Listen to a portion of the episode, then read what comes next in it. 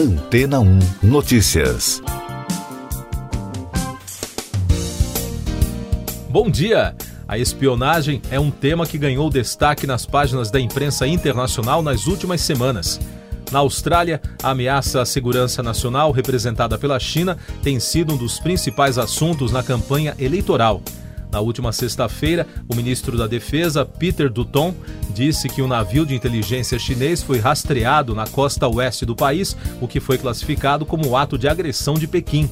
De acordo com a autoridade, o navio espião foi detectado no começo deste mês, enquanto passava próximo de instalações de comunicações navais Harold and Hold, em Exmouth, que é usada por submarinos australianos, americanos e aliados. Navios da Marinha Chinesa já foram rastreados nas costas norte e leste da Austrália várias vezes nos últimos anos. A eleição nacional australiana está prevista para 21 de maio. Na Espanha, o governo local destituiu na semana passada a diretora do Centro Nacional de Inteligência, Paz Esteban, após uma forte controvérsia sobre espionagem a políticos defensores da independência das regiões do País Basco e Catalunha, assim como do próprio chefe do executivo, Pedro Sanches, e dos ministros da Defesa e do Interior. O caso ganhou grande atenção da mídia local e internacional. Já a ministra da Defesa, Margarita Robles, responsável pelo Departamento de Inteligência, negou que Esteban tenha sido destituída, mas substituída por Esperança Castalheiro, considerada uma pessoa de confiança e com ampla experiência nos serviços secretos espanhóis. Em entrevista coletiva na semana passada, a ministra evitou associar a mudança às falhas de segurança ou à pressão para que o governo espanhol assumisse a responsabilidade pela espionagem e afastasse Robles. No Irã, pesquisadores de segurança revelaram uma campanha de espionagem política realizada por cybercriminosos contra um diplomata da Jordânia. O objetivo era roubar dados sigilosos do computador da autoridade a partir da utilização de técnicas consideradas avançadas para escapar da detecção de sistemas de segurança e monitoramento em tempo real. A campanha maliciosa descoberta pela Fortinet foi associada ao grupo Oil Rig, também conhecido como APT-34, e envolveu ferramentas criadas especialmente para essa operação. Segundo especialistas, essa foi a maior demonstração de um trabalho altamente especializado e planejado, com supostas conexões políticas e alto potencial de sucesso. O golpe começou com um e-mail fraudulento em nome de um colega da vítima ligado ao governo da Jordânia. Além desses casos, o grupo WINT conhecido por operar em nome do Estado chinês, também foi alvo de reportagens após uma empresa de segurança cibernética israelense-americana, a Cyber Reason, revelar que a organização criminosa estava por trás de uma enorme operação relacionada a roubo de propriedade intelectual e espionagem industrial em três continentes, nos Estados Unidos, Europa e Ásia. O alvo do grupo tem sido os desenvolvedores de software de jogos asiáticos, fabricantes de hardware de computador, provedores de telecomunicações e empresas de jogos. E daqui a pouco você vai ouvir no podcast Antena 1 Notícias. Paulo Dantas é eleito governador de Alagoas para mandato tampão. Estados vão recorrer da decisão de Mendonça sobre ICMS do diesel. Governo sueco aprova a candidatura do país à OTAN.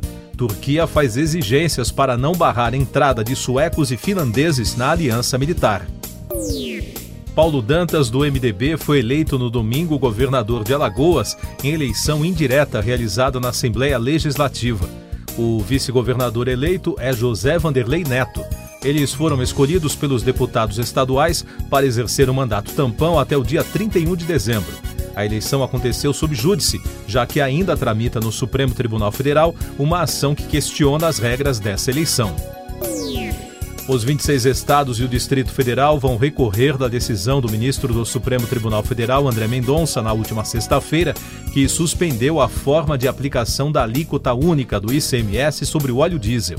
A estratégia foi anunciada em reunião realizada no sábado entre os secretários de Fazenda dos estados. O Partido Social Democrata da Suécia autorizou o país a se candidatar para ingressar na Organização do Tratado do Atlântico Norte, a Aliança Militar Ocidental. A decisão, anunciada em reunião extraordinária no domingo, permitirá que o governo apresente um pedido de adesão junto à Finlândia. O comunicado sinaliza uma mudança de posição do partido que governa o país.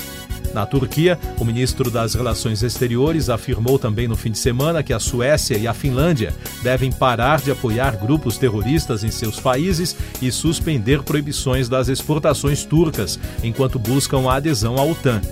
Mervlut Cavusoglu se pronunciou após uma reunião dos ministros suecos e finlandeses da OTAN em Berlim. E o ministro das Relações Exteriores da Ucrânia, Dmitry Kuleba, pediu à Alemanha para assumir a liderança no processo que levará o país a se tornar parte da União Europeia. O pedido foi divulgado em um vídeo publicado nas redes sociais. Essas e outras notícias você ouve aqui na Antena 1. Oferecimento Água Rocha Branca. Eu sou João Carlos Santana e você está ouvindo o podcast Antena 1 Notícias. Os números da Covid no Brasil. O país registrou no domingo 47 mortes pela doença em 24 horas, totalizando mais de 664.900 óbitos desde o início da crise. A média móvel nos últimos sete dias é de 111, com tendência de estabilidade. Também foram notificados mais de 6.300 novos casos, somando mais de 30 milhões e 600 mil. Com isso, a média móvel de infecções foi a 17.700, indicando tendência de alta. Mais destaques internacionais no podcast Antena 1 Notícias. Portugal mudou as leis para conceder a cidadania do país a descendentes de portugueses e cônjuges. A medida deve favorecer muitos brasileiros, filhos, netos ou bisnetos de portugueses, pessoas que moram legalmente no país há mais de cinco anos, entre outras regras. As novas leis entraram em vigor já com um novo sistema eletrônico. Tecnologia. O assassino de 18 anos que matou 10 pessoas e deixou outras três feridas em um supermercado de Buffalo, no estado de Nova York, nos Estados Unidos, chegou a transmitir o crime na plataforma Twitch. O criminoso foi identificado como Peyton Gendron e está preso. Em comunicado, o serviço de streaming afirmou que encerrou a transmissão de Gendron menos de dois minutos após o início da violência. O crime ocorreu no sábado.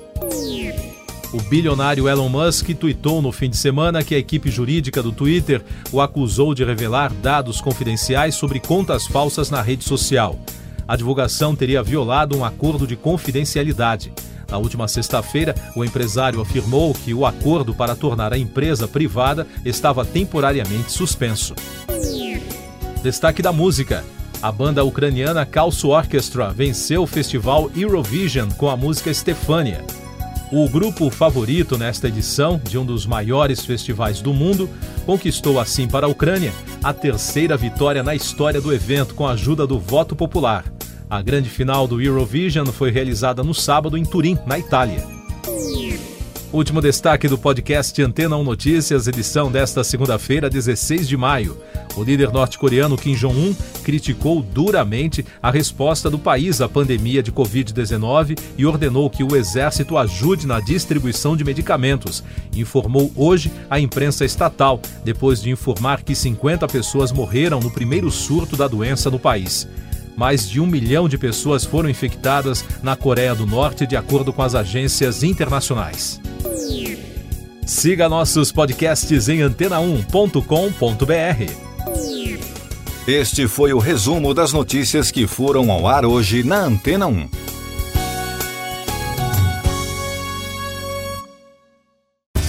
Depois de tanto conteúdo legal, que tal se hidratar com água rocha branca? O consumo regular de água durante o dia traz benefícios para a saúde, como, por exemplo, manter a pele bonita e hidratada. Rocha Branca, da fonte direto para a sua casa.